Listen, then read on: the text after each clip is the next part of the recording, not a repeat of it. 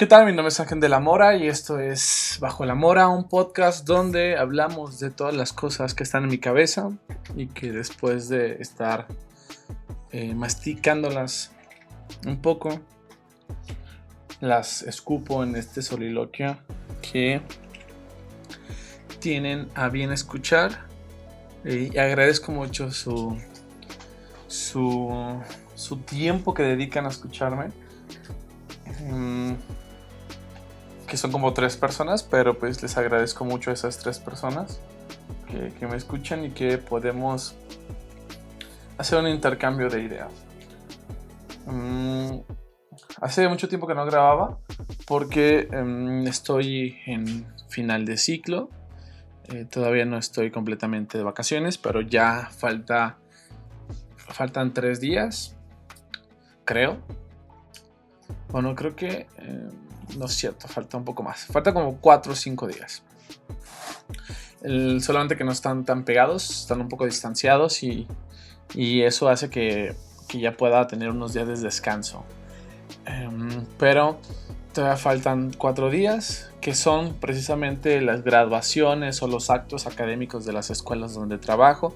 Ahorita estoy trabajando en tres escuelas, entonces pues sí hay muchos muchos actos académicos y pues como es costumbre tengo que estar ahí tomando fotos, tomando video y ayudando en lo que se pueda para que las cosas salgan un poco mejor. A veces se logra, a veces no. Entonces he estado muy atareado, pero pues pasando estos cinco días ya voy a tener un poco de tiempo libre que lo voy a utilizar para descansar, leer mucho.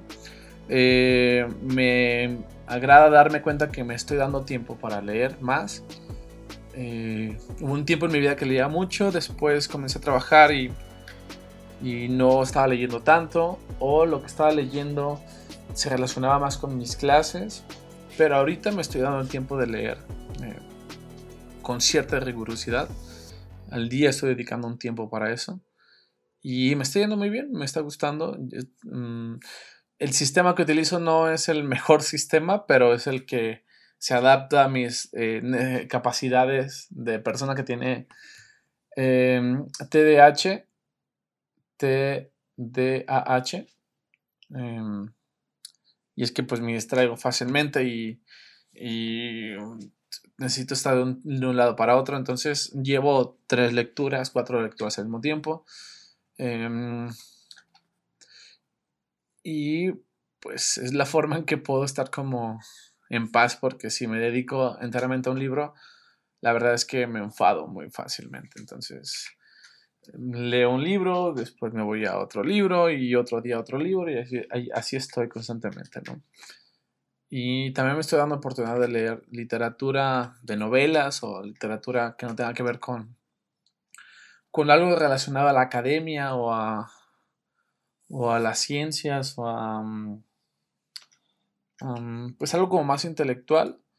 Em, que sí lo estoy leyendo, ahorita estoy leyendo un texto que se llama Las zonas temporalmente autónomas, que me parece bien interesante.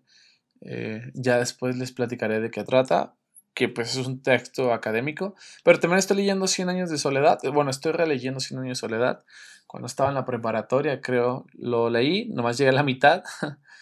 y y ahora estoy otra vez em, releyendo Cien años de soledad y la verdad es que em, me hizo darme cuenta de algo muy importante que una sola lectura no sirve para leer libros porque recuerdo que había leído eh, un poco más de la mitad recuerdo que me había gustado mucho y tengo algunos pasajes que se me quedaron grabados pero hay un montón de cosas que no recordaba en esta segunda lectura. Entonces, no creo que podamos decir que hemos leído un libro si no le damos ciertas relecturas constantemente en ciertos periodos, no sé, a lo mejor cada dos años. Em, hace poco escuchaba, no recuerdo quién, quién, lo decía, si era em, José Emilio Pacheco o, o Monsiváis, no, no sé, que decía que leía Cien años de soledad una vez al año, como para tenerlo fresco y reencontrarse con, la literatura. y me parece que tiene mucho sentido, ¿no? Y eso plantea pues un reto para los que les interesa leer de pues buscar los textos o los libros que habíamos leído en nuestra adolescencia, en infancia, juventud y darle una segunda repasada, ¿no? Hay textos que mm, yo tengo muy presente que me es muy necesario estarlos leyendo constantemente. Yo creo que el libro que más has leído es eh, Las palabras y las cosas de Michel Foucault. Y ni siquiera lo he terminado, es un libro que solamente he leído el primer capítulo, eh, porque siento, cada vez que lo leo, siento que sustraje o aproveché algo que no había aprovechado anteriormente pero siempre me da la sensación de que hay un montón de cosas que todavía no estoy entendiendo. Entonces, no quiero seguir avanzando en el libro hasta terminar de, eh, de succionar todo lo que tiene el libro para mí, ¿no? Cuando yo leí este libro, el, primer capítulo, bueno, que creo que ni siquiera es el primer capítulo, es el epílogo o algo así se llama, em, me voló la cabeza y lo volví a empezar y me siguió volando la cabeza y, me permitió entender las cosas desde otros lugares y, lo implementé en, mi, en mis clases y, en una materia que, que, daba hace tiempo se convirtió como en la bibliografía básica. Entonces cada semestre se los ponía a mis estudiantes y yo me obligaba a leerlo otra vez. Entonces era un, era un, texto, era un, capítulo que cada vez que lo leo encuentro nuevas cosas que no había encontrado anteriormente y siempre termino como, aún no estoy aprovechándolo al 100. Entonces no, ah, no avances hasta que termines bien de roer este capítulo, ahora sí ya puedes continuar. Y, así estoy con este libro, este libro, este capítulo que más he leído en mi vida.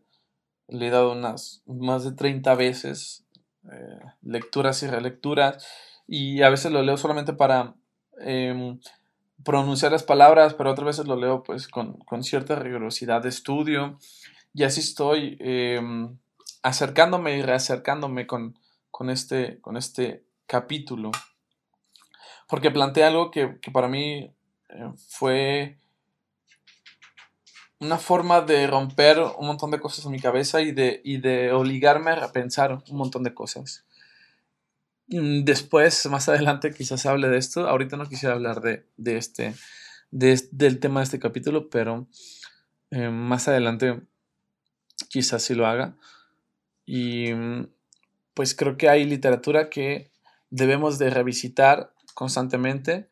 Em, y, y si decimos que hemos leído un libro, si solamente le hemos dado una sola pasada, entonces no es leer un libro, porque hay un montón de cosas que se nos, que se nos, que se nos van de la memoria y, también con el tiempo, con los años que, pasamos, eh, damos diferentes lecturas, interpretamos las cosas desde diferentes, desde diferentes lugares, ¿no? Em, José Emilio Pacheco dice que las palabras, la literatura, los textos son obras incompletas y el lector le da con su interpretación, con su entonación, con su, con su lectura, con su imaginación, le da la otra parte a la obra. El artista, el creador, el autor le pone el 50% y el lector le pone la otra parte, el otro 50%. Entonces, y como, como pues cambiamos las personas, como el lector cambia todo el tiempo, entonces eh, cuando se vuelve a encontrar con, la, con, la, con el texto, evidentemente es el porcentaje que va a poner ahora va a ser diferente, va a ser otra lectura y, va a encontrar nuevas cosas y le va a parecer significante nuevas, nuevas formas y, eso me parece muy interesante. Y lo mismo pasa con, el creador, con el autor, em, que, no está como muy bien visto y, y de hecho José Amino Pacheco dice que es algo que le criticaban muchísimo, pero él también como creador constantemente revisitaba sus textos y los modificaba, entonces eh, había que estar actualizando su, lo que escribía todo el tiempo, ¿no? Eh, era como muy afín de estar eh, reeditando sus, textos, lo que, em, lo que concluye o lo que me, da a pensar algo bien bonito sobre el arte, ¿no? Que, el arte es algo inacabado, que, que, todo el tiempo está evolucionando la, propia pieza por el autor y por el, el espectador y que las lecturas que hacemos ahora em, en, su presente van a ser diferentes a las lecturas que hagamos en el, en el, futuro y que fueron diferentes a las lecturas del pasado. Pero también hay una, una lectura diferente de generacional. Una lectura que se hace generacionalmente que es distinta, ¿no? Y, y sobre esto, eh, Van Gogh tiene una frase que me parece muy tierna, muy triste, que, que dice, bueno, creo que Dios no recuerdo si habla sobre Dios, no sé, pero dice, creo que eh, aún no nace la generación que está lista para mi arte, ¿no? Y no sé si utilizar la palabra lista me parece adecuada, pero creo que pues sus contemporáneos tuvieron una lectura de su arte y ahora la generación actual tiene otra lectura y en 100 años otra generación va a tener otra lectura sobre su arte. Y eso me parece muy interesante porque mantiene el arte en una constante evolución y no es estático. Quien, quien crea que es estático, pues estará muy equivocado, porque ni, ni lo que se plasmó en piedra sólida, eh, el mármol, que se pretendía que el tiempo no pasara sobre, sobre esa superficie, bueno, el tiempo ha pasado y ha cobrado facturas de diferentes formas, ¿no? Y hay nuevas lecturas, hay nuevas interpretaciones y hay sobre todo que permiten eh, ser un colchón, una base para poder imaginar otras eh, interpretaciones. Eh, la pieza que me encanta sobre este tema es la medusa, que la mitología em, tradicional pone la escultura de, de Prometeo, creo que es, o de Hércules o de... Mm, ay, no recuerdo este, esta persona. Em, que sale en la película de Guerra de Titanes o Duelo de Titanes. Bueno, esta persona, no sé si sea Prometeo o que es descendiente, es un semidios y descendiente de Zeus, tiene que buscar a Medusa y tiene que matarla. Y hay, hay varias esculturas muy famosas donde está este sujeto sujetando la, la, la cabeza de Medusa degollada. Y pues esta figura permitió una reinterpretación del mito y un artista, no recuerdo quién, hace la medusa, pero ahora la medusa está cargando la cabeza de, de este sujeto, de, de Prometeo o de, eh, este hijo de Zeus, este semidios. Y, para mí es una de las obras más interesantes y más bonitas porque eh, rompe con toda la lógica tradicional del mito y, ahora Medusa está, está cargando la cabeza.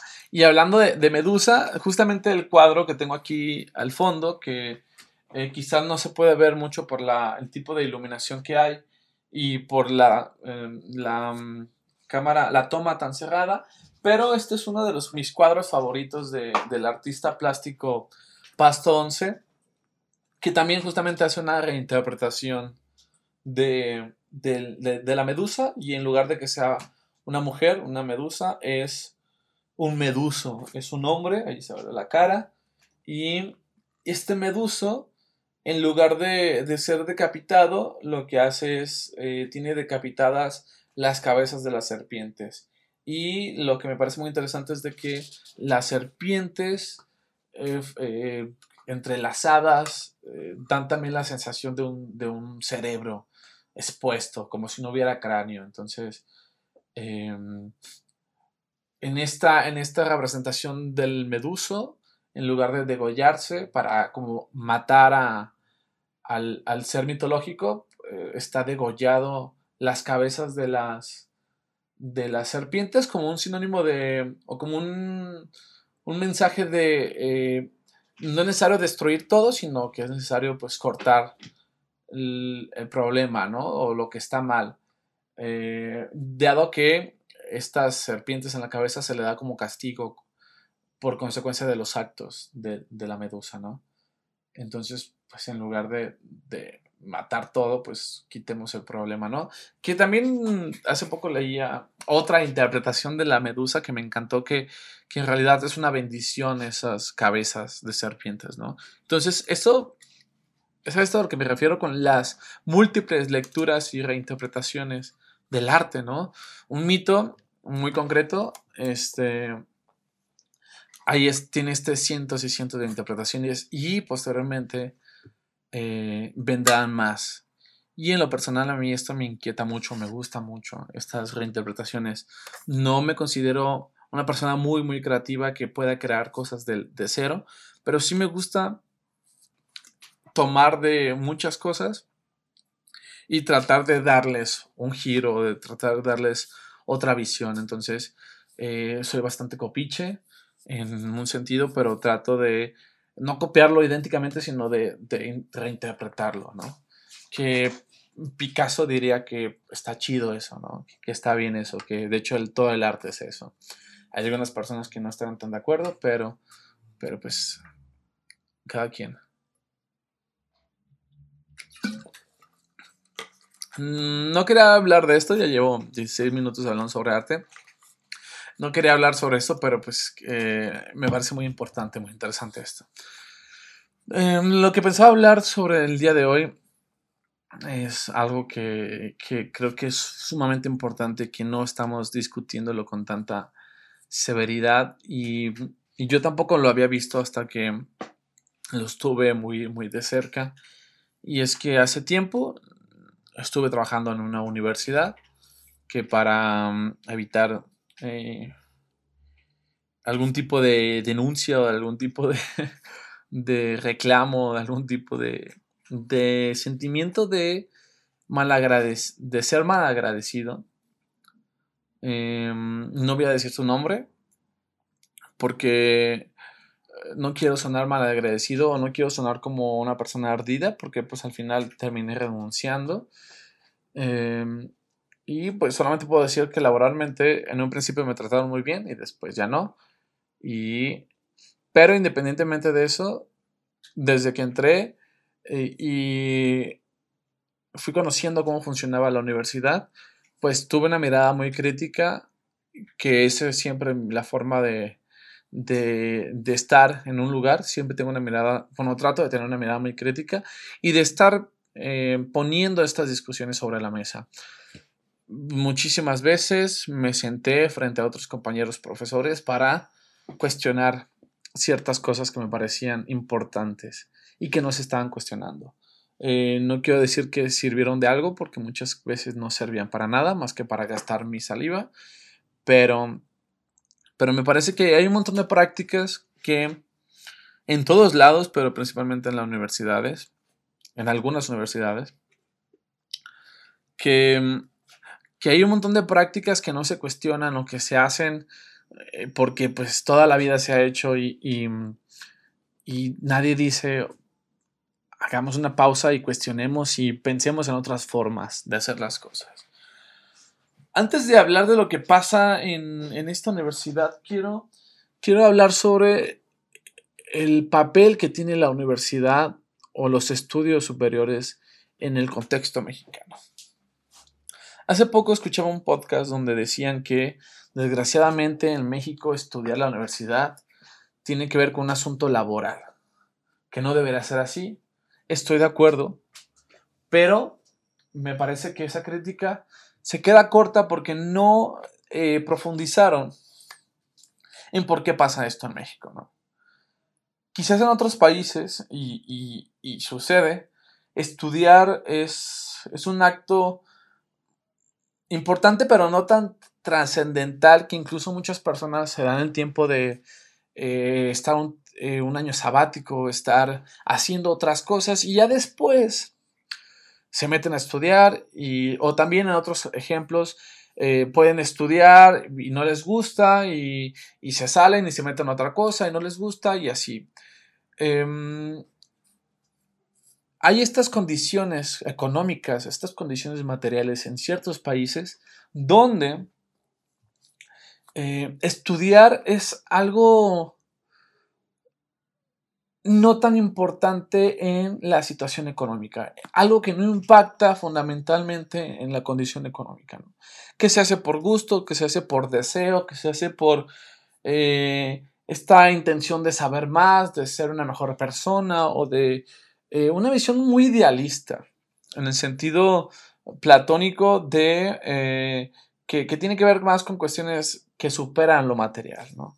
Por eh, profundizar más con, el conocimiento, por acercarse al, al, conocimiento, por descubrir un mundo, ¿no? Pero esto sucede porque hay condiciones materiales que lo permiten. Hay solvencia económica y pueden darse estos lujos. En cambio, en lugares como México y en Latinoamérica y en muchos otros países pobres, la educación superior se ha convertido en una puerta para acceder a una situación económica más viable para las personas. Familias que vienen con generaciones y generaciones de pobreza, diría Filosoflow, pobreza de abolengo, este, el que una generación joven pueda acceder a estudios superiores y graduarse significa el triunfo de generaciones enteras. Yo, por ejemplo, eh, del lado de mi papá, somos muy pocos los, los, sobrinos y los, o, más bien, son muy poco esta generación joven que ha podido estudiar y graduarse. Y yo tengo muy claro que este logro que tuve costó mi generación, la generación de mi papá y la generación de mis abuelos. O sea, son tres generaciones. Y hasta ahí le sigo porque no conozco la generación atrás. No conozco la generación cuarta hacia atrás. Pero seguramente ahí también hubo esfuerzos. Entonces, mi abuela se mató por trabajar un montón y por sacar a sus hijos adelante para que sus hijos llegaran un poco más a donde ella llegó. Y ya después sus hijos, mis tíos, mi papá, se están matando para que los nietos, esta generación mía, pueda llegar un poco más allá, ¿no? Entonces es este, esta situación de, tener un título universitario, en mi caso, representa la lucha de tres generaciones.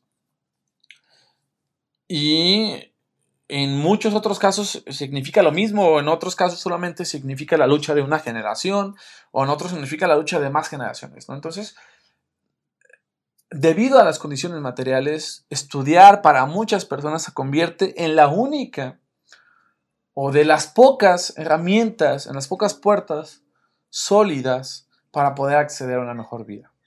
Ahora, eso es otro tema, pero yo esto, todo esto que estoy diciendo lo voy a poner entre paréntesis porque ese mito, esa, esa situación ya es un mito porque estudiar no nos garantiza nada, ¿no? Entonces, bueno, quiero partir de esta premisa de que para muchos en México, para la inmensa mayoría, estudiar significa lo hacemos para tener una mejor vida. No lo hacemos porque tenemos el deseo de expandir nuestro conocimiento humanitario, no lo hacemos porque eh, deseamos eh, hacer cosas que nos apasionen, sino necesitamos chamba, necesitamos llevar ingresos a nuestras familias. Entonces tenemos que estudiar pues lo que sea más rentable de estudiar, ¿no? Y por eso se explica que eh, ciertas licenciaturas que no tienen un campo laboral tan, eh, tan resistente, tan bueno, no tengan tanto éxito como filosofía. Posiblemente en otros países filosofía está, tiene mucha rentabilidad, pues porque se pueden dar estos lujos económicos. Pero en México, estas condiciones no existen para que podamos estudiar cosas que nos apasionen y cosas que no solamente nos interesen por el placer de conocer más. A mí hay un montón de cosas que me interesan y de hecho en mi propia historia eh, de vida pasó algo parecido. Yo eh, soy un músico frustrado. Eh, desde muy chico encontré la música y me gustó muchísimo y yo hacía mi vida estudiando música y haciendo música y entré a la Universidad de Guadalajara para estudiar música y al mismo tiempo estaba estudiando la normal y llegó un momento en que ya no pude estudiar las dos cosas al mismo tiempo y pues elegí la que creía que podía darme una situación económica mucho más estable, ¿no? No sé si me equivoqué o acerté, porque pues, el hubiera no existe, pero en ese momento decidí la profesión que em, me garantizaba cierta estabilidad económica. Las dos cosas me gustan, las dos cosas me parecen interesantes, las dos cosas considero que puedo, que, puedo ser bueno y que pude haber sido bueno. En la música creo que pude haber sido bueno. Pero pues, eh, dadas las condiciones en que la música se desarrolla aquí en México, pues es de mucha lucha y de mucho estar este, batallándole para, para tener una buena situación económica. Y, y eso se traduce en que hay un montón de personas que son músicos muy buenos que o no tienen buenas condiciones económicas o tienen que hacer otras cosas para, para, para sobrevivir o para tener una vida económicamente estable, ¿no? Y de hecho, al final, en la música, pues a fuerzas iba a caer en la educación. Los maestros que, viven de la música, pues son los maestros de música. Entonces, eh, los músicos que viven de la música son los maestros de música. Entonces, al final iba a terminar en educación. Entonces, por eso elegí eh, al final la educación como la donde iba a poner todas mis canicas, todas mis apuestas. Eh, y eh, pues me odié mucho en ese tiempo y, después me arrepentí y después dije que iba a volver y pues como 10 años después no he vuelto a la música y, la verdad es que no ha habido necesidad porque me he sentido muy cómodo con, con la docencia y me he sentido muy cómodo en el mundo de la educación. Entonces, eh, señal, es una señal posiblemente de que no hubiera sido tan buen músico y que hubiera fracasado, ¿no? Entonces, em, es por las condiciones materiales de la pobreza en la que vivimos que tenemos que buscar la forma o las formas para ganar dinero y para llevar recursos a nuestras familias y para tratar de sobrevivir en, esta, en este mundo salvaje capitalista. ¿no?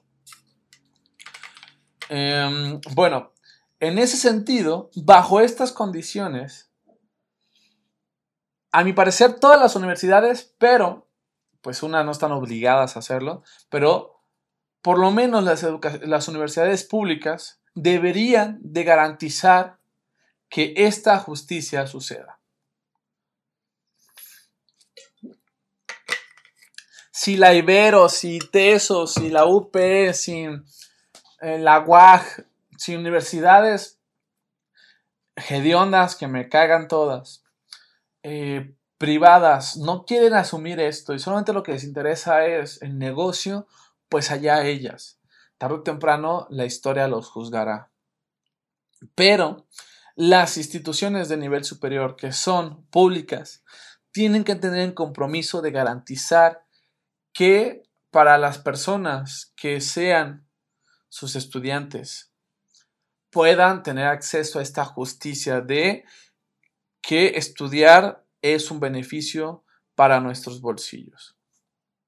Además de ser un beneficio para nuestra cabeza y que nos brinde herramientas para entender el mundo, tiene que garantizarnos que sea una forma de acceder a justicia para la situación económica.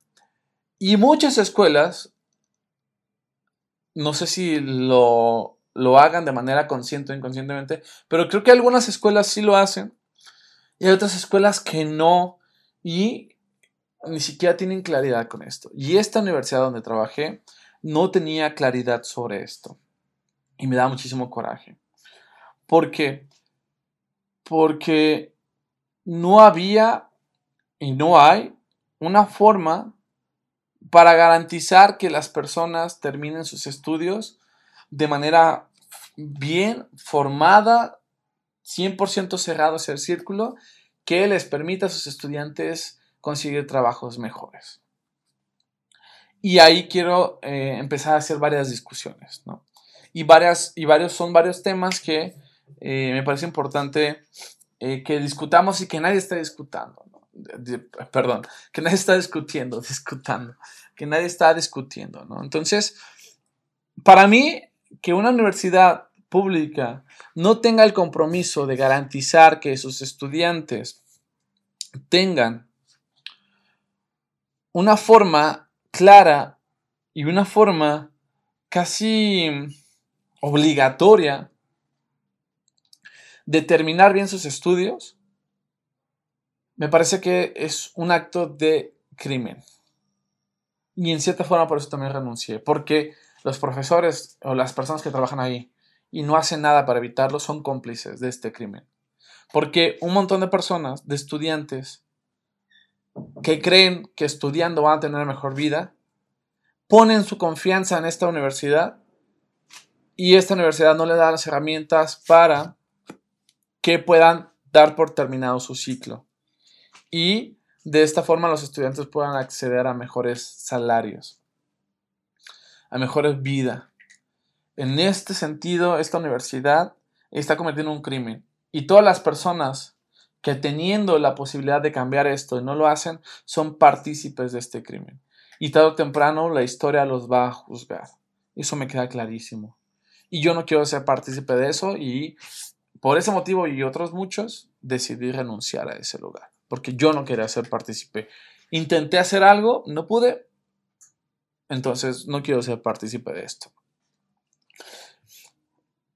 El primer punto que me molesta mucho es que el, el, el argumento de por qué la universidad no hacía nada para garantizar que la mayoría o que todos sus estudiantes terminaran era porque no le están echando ganas a la universidad. No están siendo estudiantes del 100%. Y cuando escuché esto, en verdad me dio bilis, me, mm, me explotó la cabeza de coraje al escuchar que varios profesores estaban diciendo esto. Este tipo de comentarios, decir que los estudiantes que no dan el 100% no merecen seguir adelante, en este país me parece que es una estupidez. Me parece que es una ceguera de no entender nada.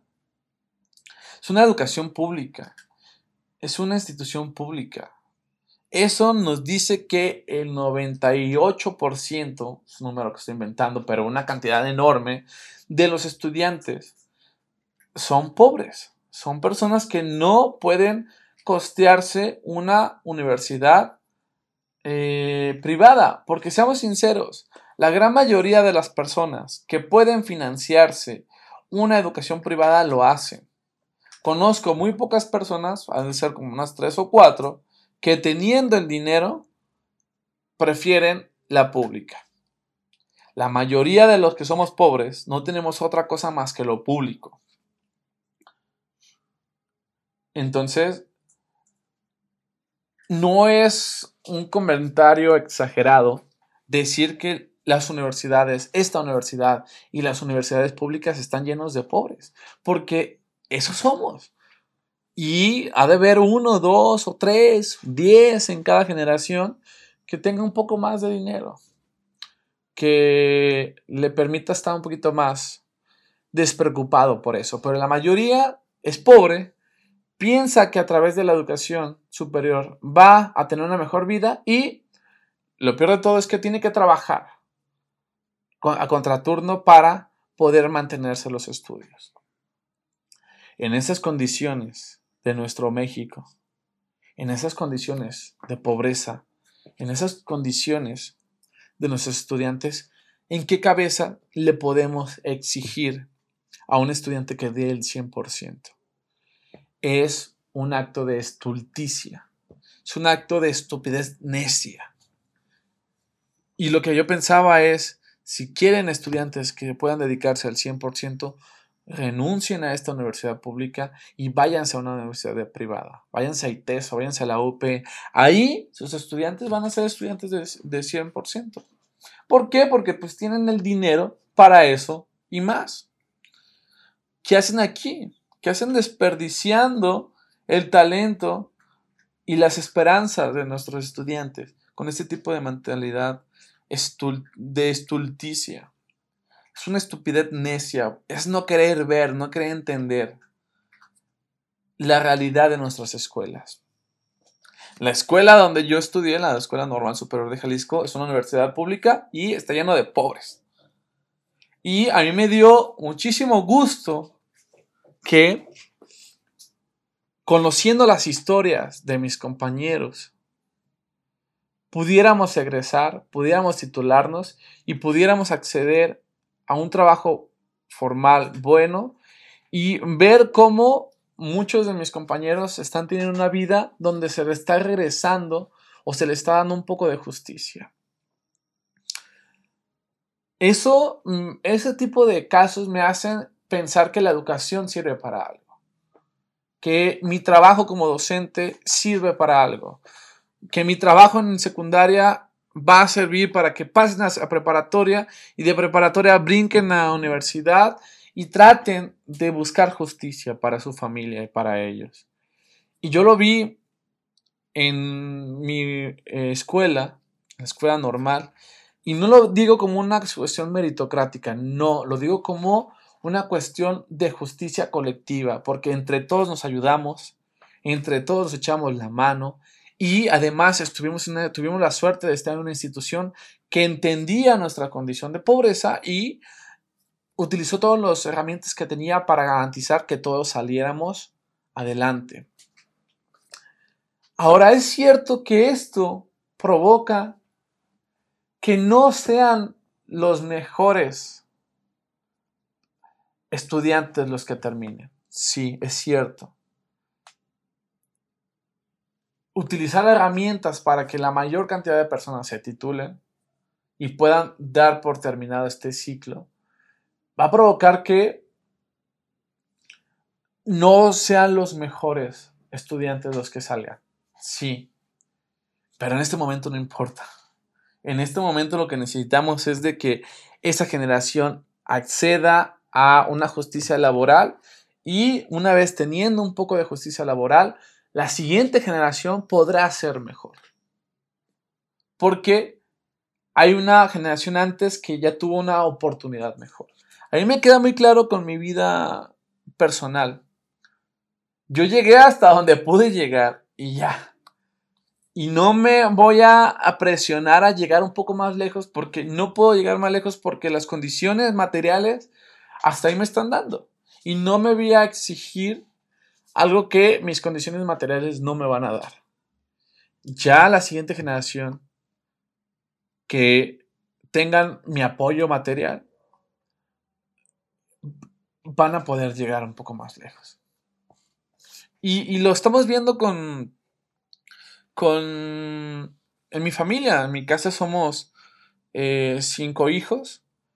Eh, y ahorita la menor, mi hermana menor, está estudiando en la UDG y todos los hermanos estamos apoyando para que ella tenga las mejores condiciones para que estudie, ¿no? yo le pude comprar una computadora buena, entonces, pues ella ya tiene una condición material mucho mejor que la que yo tenía, porque cuando yo estudiaba no tenía computadora y una tía me regaló una que no estaba tan chida y me duró nomás como un año, dos años y, y pues ahí medio servía para hacer los trabajos, ¿no? Pues mi hermana ya tiene una condición mucho mejor porque ya tiene una computadora que yo se la compré para que estuviera bien para ella, que le sirviera. Entonces, ella ya tiene condiciones materiales mucho más óptimas para dar un poquito más y hasta donde pueda dar ella. Y la siguiente generación que, nos toca, a mis sobrinos, a los hijos, si hay, o a la siguiente generación de, mi familia, pues vamos a poner lo que podamos para que sus condiciones materiales sean mejores. A esa persona de la siguiente generación ya le podremos exigir calidad. Ya le podríamos exigir o le podríamos eh, presionar un poco más para que ese sí sea el mejor.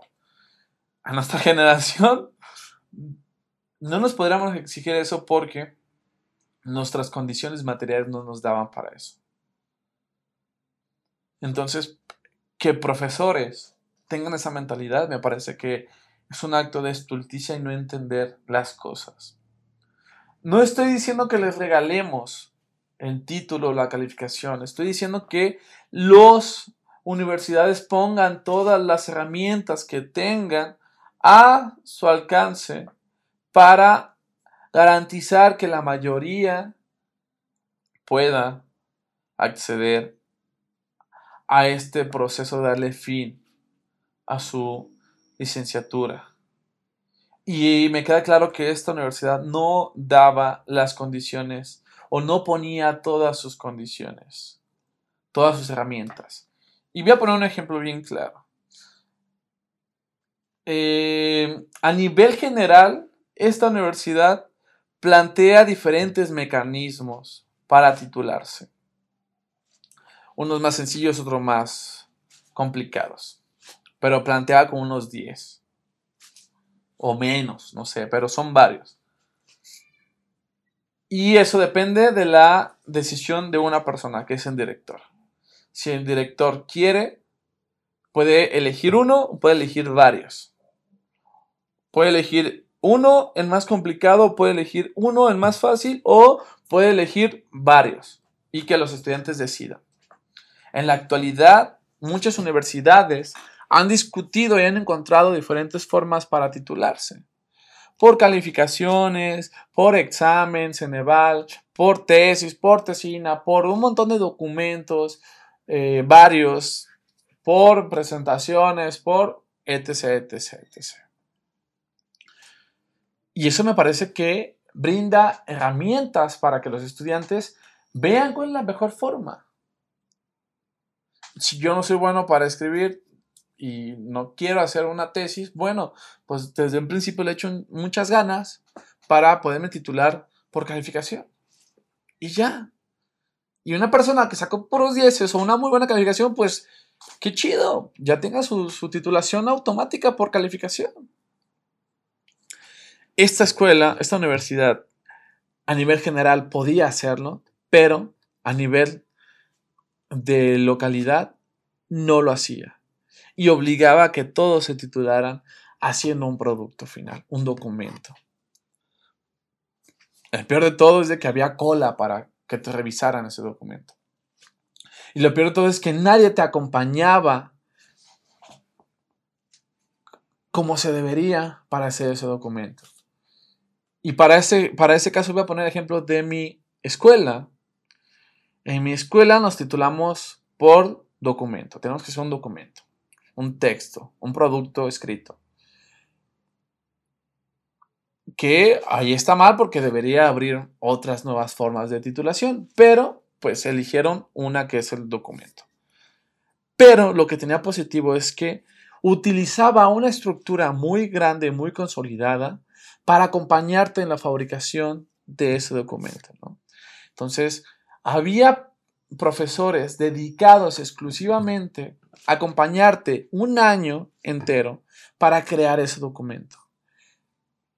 Y ese profesor tiene a su, a su encargo alumnos contados.